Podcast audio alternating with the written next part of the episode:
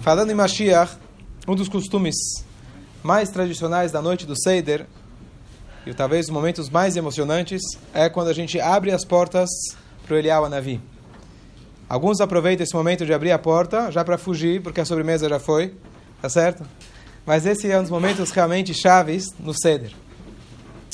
Eu lembro, eu comentei no Shur recentemente, muitos anos atrás, era a primeira noite de Pesach, a gente tinha se prolongado, era quase meia-noite, e a gente, na nossa casa, a gente tem o costume, quando era pequeno, a gente descia, morava no primeiro andar, descia até a rua, literalmente, com as velas na mão para receber o Elial.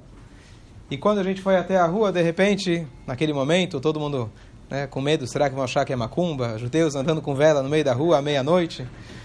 Mas naquela hora, exatamente, passa uma pessoa na rua, exatamente à meia-noite, sabe que em São Paulo as pessoas evitam de andar nesse horário. Hak Sameach, ele fala.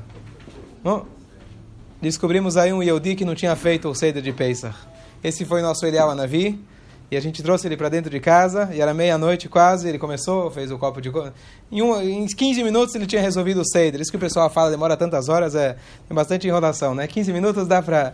Não, tô brincando. Tem que fazer, Aremes em quem consegue fazer mais. Mas ele fez as mitzvot, dá para fazer rapidamente. A gente conseguiu encontrar esse, foi o nosso Elial Navi.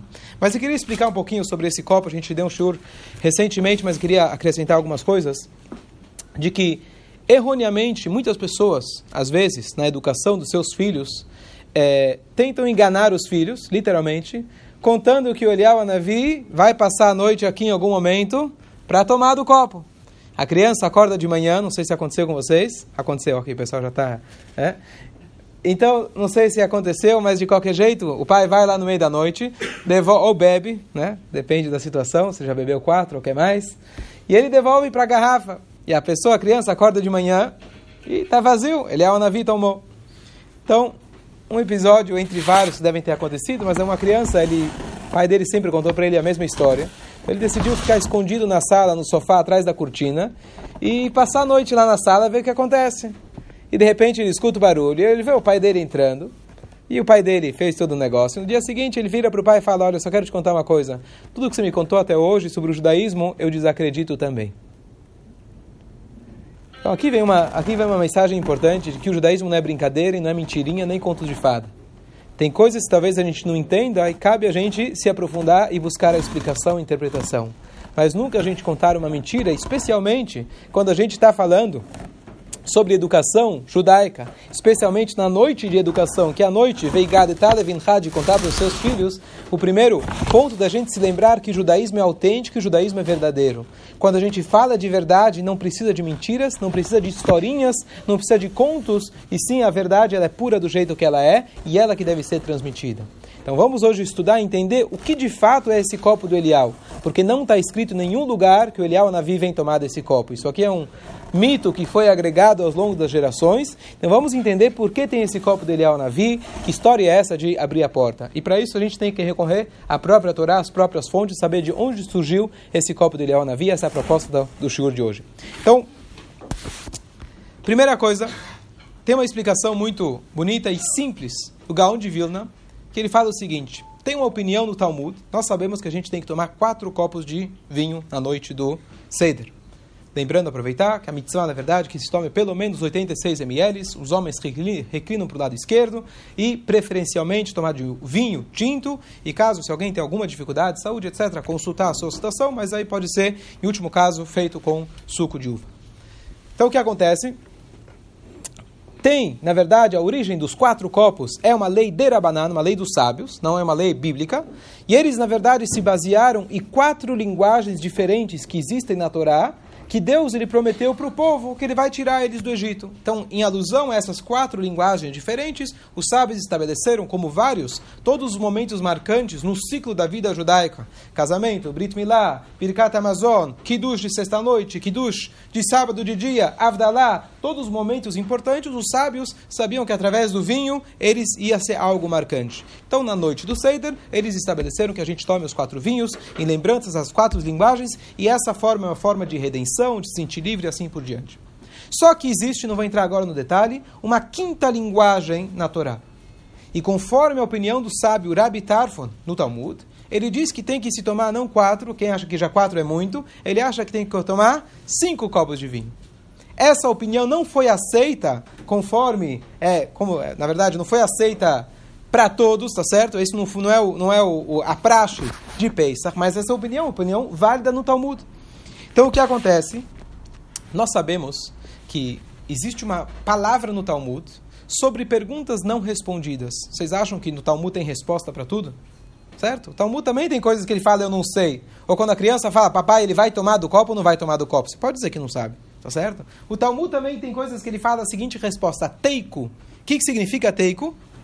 Tishbi yetaretz, quem entende hebraico, Tishbi yetaretz kushot upayot. Tishbi significa Elial, Anavi, Elial, a Tishbi, certo? O Elial, Anavi, yetaretz, ele vai responder aquelas perguntas que não ficaram resolvidas. Então, diz para a gente o Gaon de Vilna, por que a gente coloca esse quinto copo? Existe essa dúvida do tal do quinto copo. Quem é que vai resolver para a gente essa dúvida, finalmente?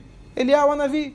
Então vamos colocar um quinto copo sem tomar dele, porque a gente não vai quebrar a lei dos sábios, que são quatro a princípio, a maioria das opiniões aceitam que são quatro, mas para a gente sair da dúvida que ela vai é, ser resolvida quando ele é o Anavi, logo prévio à vinda de Mashiach, a gente coloca e não toma. E por isso esse, esse copo se chama o copo do Elial Anavi. Não tem Elial Anavi vindo, não tem Elial Anavi tomando, simplesmente é o copo que foi denominado Elial Anavi, porque ele vai explicar, vai dizer para a gente se a gente precisa tomar ele ou não precisa tomar. Essa é uma explicação. Agora, se é assim, então por que a gente abre a porta, certo? Que história é essa de abrir a porta? Se ele, o Anavi não está vindo, o copo é só se ele vir, porque a gente abre a porta. Então, na verdade, existe uma outra questão. Essa noite, a primeira noite de Pesach, é a noite chamada Leil Shimurim, a noite da guarda. Essa é a noite que Deus falou: Eu pulei sobre a casa dos judeus tá certo? Matei os primogênitos, mas Leil Shimurim Hu, essa é a noite guardada para o povo de Israel, que inclusive, como a gente explicou no outro dia, essa é uma noite já guardada de quantos episódios já aconteceram nessa mesma noite, Yaakov e Esav, como a gente falou, Esther entrou na Hashverot e assim por diante. Essa é uma noite guardada. Então, o que, que significa uma noite guardada? Uma noite guardada é uma noite de segurança. E por isso muitos têm o costume, e é trazido isso nos livros, de não só abrir a porta, a ideia de abrir a porta é mostrar nós não temos medos de ninguém, porque essa é uma noite segura. Ainda tem aqueles que têm o costume de deixar a porta destrancada ou até aberta a noite inteira. Agora, você vai dizer, opa, tá certo? Então existe um detalhe de que um lugar, o próprio livro ele traz, de que um lugar aonde é muito provável, o índice de criminalidade é muito alta, a gente não pode se apoiar num milagre. Um milagre, ele funciona para quem está fazendo uma mitzvah e etc. Um milagre, é, Deus sempre salva quem faz uma mitzvah, mas não numa situação onde ela por si já apresenta um índice alto de risco. Então, cada um faça o seu cálculo no prédio que ele mora, se vale a pena ou não vale a pena, mas de qualquer jeito, de qualquer jeito, a ideia de abrir a porta, pelo menos naquele momento, de demonstrar, nós abrimos a porta, a gente está completamente tranquilo para isso. Agora tem mais um ponto curioso. O ponto diz o seguinte: o aluno do Maharil, o famoso Maharil, ele fala o seguinte: nós colocamos esse copo a mais, além da questão que a gente explicou, da dúvida, etc., pelo seguinte motivo. Essa é uma noite de alta expectativa pela vinda de Mashiach. A gente, inclusive, chama essa noite da noite guardada. Aquela noite que a gente está guardando e talvez aguardando e ansiando pela vinda de Mashiach. Vai que Eliyahu Anavi chega hoje e ele vem anunciar que Mashiach chegou. Ele vai ficar sem copo de vinho? Então a gente deixa um copo para ele pronto, mostrando a nossa fé completa que é hoje que ele vem. A tal ponto que eu já né? Eu já, aquele cara que fala, vai chover, acredita que vai chover? Sim, mas você levou o guarda-chuva? Ah, não.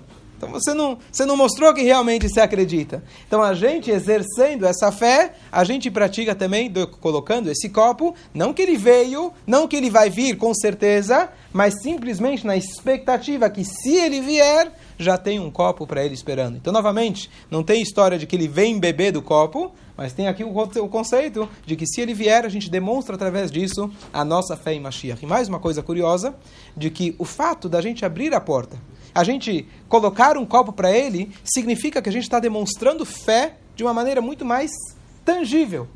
a, pró a própria atitude de fazer isso, isso aproxima de fato a vinda de Mashiach. Então essa seria a segunda explicação.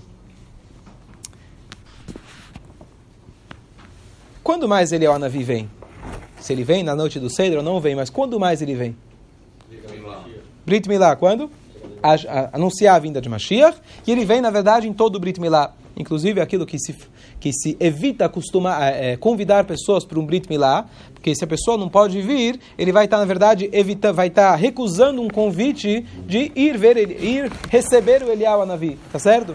E aquela famosa pergunta, mas espera aí, se tem um Brit aqui, tem um Brit na China, no Japão, como que ele faz? Já é difícil para o Moelo, às vezes, se locomover. Como que o Eliyahu Navi faz? Então, na verdade, a origem disso, que Eliyahu Navi ele vai nos Brit Milá, é que, quem conhece, a gente estava estudando justamente a história do Tanakh, de Eliyahu Navi, Eliyahu Navi ele foi um homem que ele conseguiu, dos único, único profeta, que ele se colocou perante todo o povo e perante todos aqueles judeus idólatras da hora, do momento, e ele mostrou como Deus é o único Deus. Aquela famosa Haftarah que a gente lê, do Baal, Hara Carmel e assim por diante. E depois desse episódio, que ele enfrentou todo o povo, ele vira para Deus e fala: Olha, Deus, eu fui o único de todos os profetas, eu fui o único de todos os judeus, eu fui o único que fiz a, a vingança de Hashem, quer dizer, mostrar a força de Hashem, Anochini Shart Levadi, eu fui o único e fiquei sozinho. Eu fiquei sozinho, eu de um lado e todo mundo do outro lado. Teoricamente ele tinha razão, só que Hashem não gostou dessa frase. Hashem, você tá, falou assim, você está falando mal dos meus filhos? Você foi o único que conseguiu se manter firme na minha fé? Eu vou te fazer uma coisa, fazer o seguinte retribuição. Você acha que meus filhos não cumprem o meu pacto? Em cada Brit Milá, por todas as gerações, você vai ter que ir lá estar presente. E você vai ver como a continuidade do meu povo é eterna. Você vai ver como eles sim se importam comigo. E por isso, a retribuição, de certa forma até uma, um castigo para o Eliel Navi, tá certo? Dele estar presente em todos os Brit Milá. Aqui a gente aprende um conceito incrível. Estamos falando de uma época onde, de fato, a própria, o próprio Tanar conta que o povo estava pecando e de forma aberta, exposta. E ele, ao Navi, o que ele falou estava tava certo de certa, de, de, de certa forma. A gente nunca deve falar mal do nosso povo a gente está acostumado a se autocriticar como piada e etc.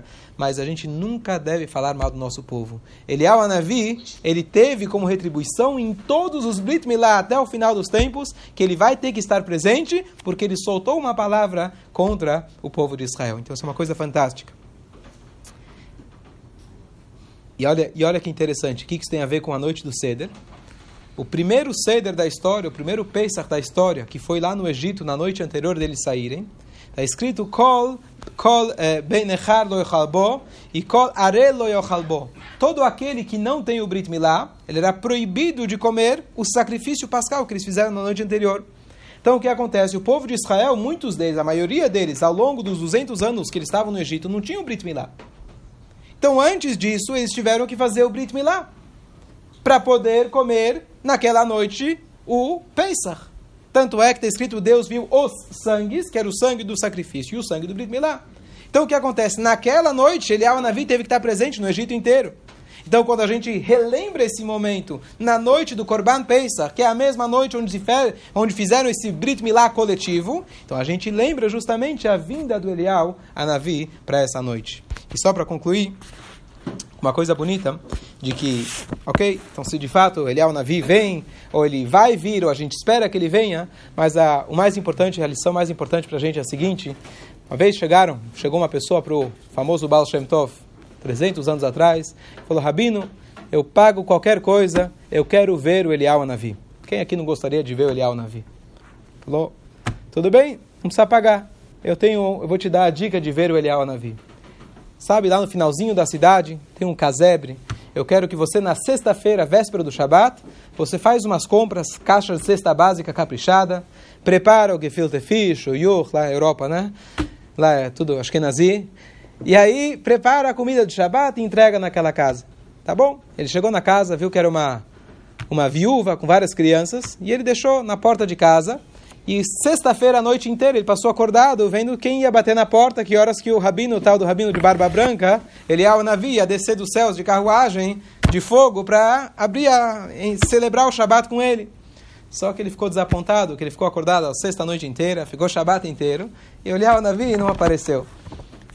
Para variar, ele foi reclamar com o Rabino. Reclamar com o Rabino faz parte, vocês sabem, né?